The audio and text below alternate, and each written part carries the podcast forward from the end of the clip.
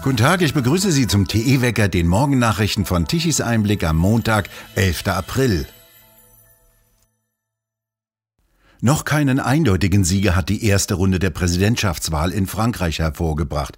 Amtsinhaber Macron erreichte den Hochrechnungen zufolge 27,6 Prozent, Marine Le Pen 23,2 Prozent.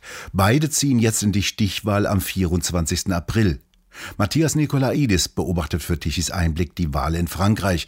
Macron hatte sich doch deutlich mehr ausgerechnet. Eine Niederlage für ihn? Ähm, naja, ich weiß nicht, ob ihn das unbedingt so sehr beunruhigen muss, denn eigentlich profitiert er ja auch ein bisschen von dieser äh, zerfahrenen politischen Lage mit zwei Gegnern zur Linken und zur Rechten, die immer so ein bisschen an den Rand gestellt werden. Also Mélenchon, der ein, ein Linkssozialist ist, äh die EU-Verträge überprüfen möchte, äh, aber zum Beispiel auch die Dublin-Regeln abschaffen und äh, so die Migration erleichtern und auf der anderen Seite Marine Le Pen, die eben ein, ein ganz gegenteiliges Programm hat. Man könnte insofern sagen, Niederlage, als er ursprünglich ja gesagt hatte, er wollte diese Ränder verkleinern und oder diese, diese Gegnen, äh, gegnerischen Parteien. Und das hat er eigentlich nicht geschafft, sondern äh, im Gegenteil, die sind jetzt größer geworden. Aber wie gesagt, er profitiert davon, weil er jetzt ja schon die Plädoyers von beinahe allen anderen Parteien bekommen hat, inklusive Mélenchon, der dreimal gesagt hat, wählt nicht Marine Le Pen. Und da kann er sich schon einige Stimmen ausrechnen, natürlich für den zweiten Wahlgang. Marine Le Pen zieht jetzt auch mit äh, ihm in die Stichwahl ein. Welche Chancen räumen Sie denn ihr ein? Ja, das ist im Grunde interessant, weil sie hat ja den Abstand im Vergleich zur Wahl vor fünf Jahren, wo es ja schon mal so eine Stichwahl zwischen Macron und ihr gab, verkleinern können. Zumindest in den Umfragen, sodass dort jetzt nur noch vielleicht äh, fünf oder etwas mehr Prozent zwischen den beiden lagen zuletzt. Und das zeigt doch zumindest, dass sie auch eine ziemliche Dynamik entwickeln konnte in diesen, in diesen Jahren. Und da kann sie eben auch noch um jede Stimme werben in, in der Zeit, die uns jetzt bleibt. Mit etwa 7% landete Eric Seymour aus dem Stand auf dem vierten Platz. Wie bewerten Sie denn dieses Abschneiden?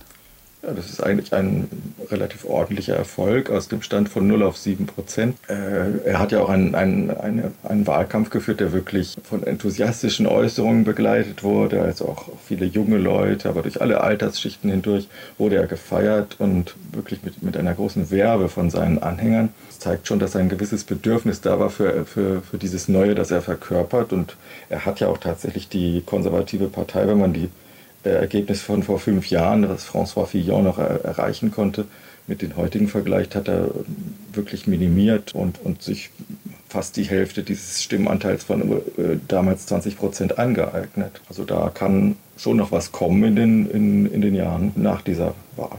Mit etwa 1,7 Prozent weit abgeschlagen an Hidalgo, die grüne Pariser Bürgermeisterin.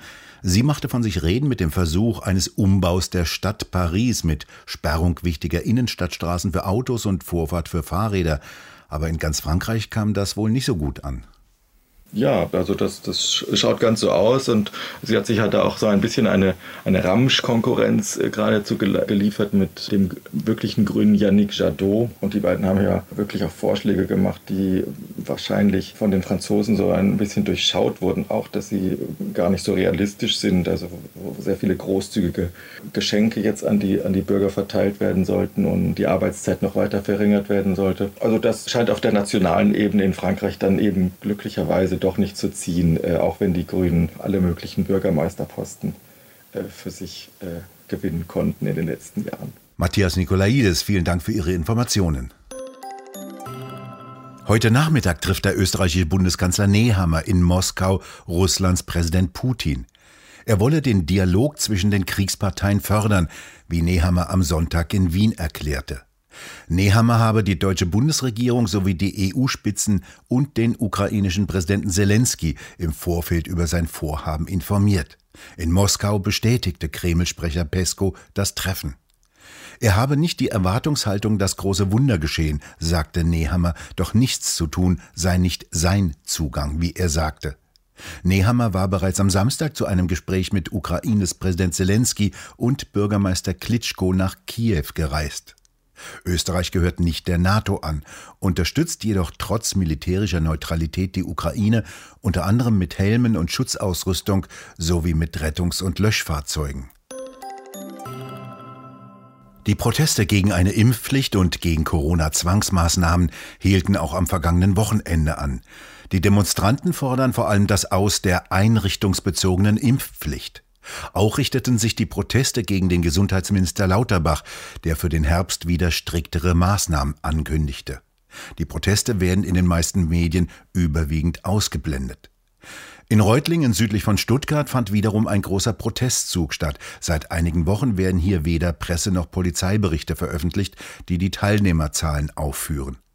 Auf Plakaten war jetzt zu lesen, die Impfpflicht ist vorerst vom Tisch, die einrichtungsbezogene muss aber auch weg. In Düsseldorf wurde der Protest von Pflegekräften angeführt. Sie plakatierten Impfpflicht in Pflege und Gesundheitswesen, wir sind dann mal weg.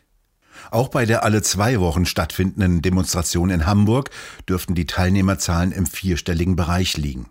Für die Proteste in Frankfurt liegen noch keine konkreten Zahlen vor, doch es waren deutlich über 1000 Demonstranten. Plakate mit der Aufschrift Wir arbeiten mit Herz, nicht mit Impfpflicht waren zu sehen. In Augsburg machte vor gut einem Monat Oberbürgermeisterin Eva Weber Schlagzeilen, als sie die Spaziergänger aufforderte, Taktgefühl zu zeigen.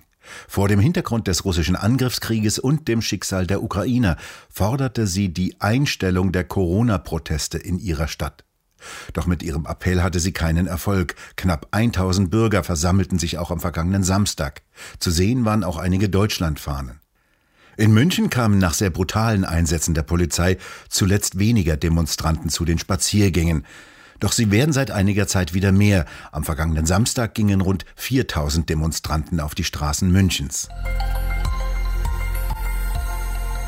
Bundeswirtschaftsminister Habeck will offenbar die Braunkohle reaktivieren.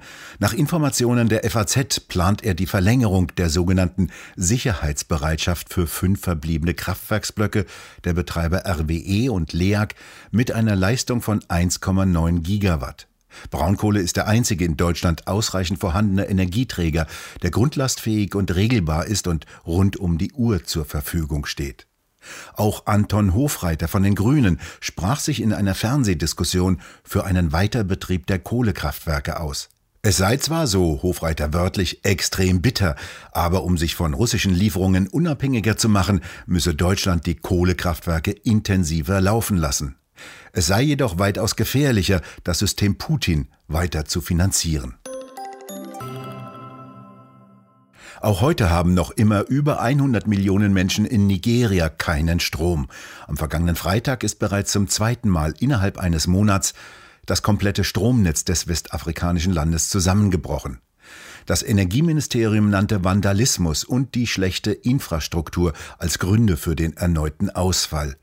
Unternehmen weisen auf die unsichere Energieversorgung hin, die die Wirtschaftsleistung und das Wachstum behindern. Es ist ein sehr kompliziertes Vorhaben, ein zusammengebrochenes Stromnetz wieder zum Laufen zu bringen.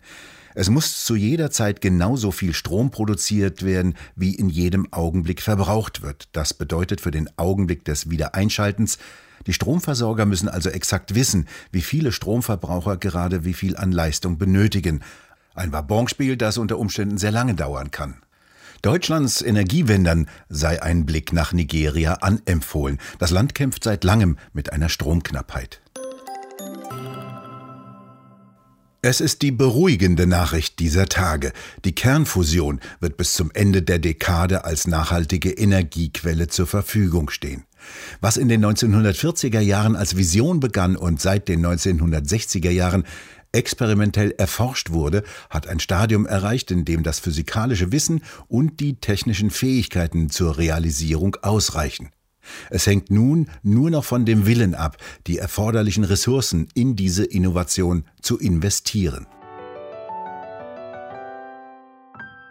Das schreibt Peter Heller in seinem hoffnungsfrohen Beitrag die Kernfusion kommt. Wo? In der neuesten Druckausgabe von Tichys Einblick.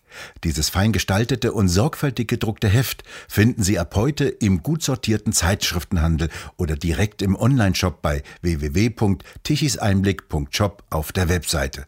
Dort können Sie die Ausgabe auch als PDF-File herunterladen. Die Atmosphäre hat sich wieder beruhigt, ein kräftiges Hochdruckgebiet baut sich auf. Es wird wieder wärmer und trockener. Denn ein Tiefdruckgebiet über dem Atlantik schaufelt warme Luftmassen aus dem Südwesten heran. Lediglich im Nordosten können noch ein paar Wolkenfelder auftreten.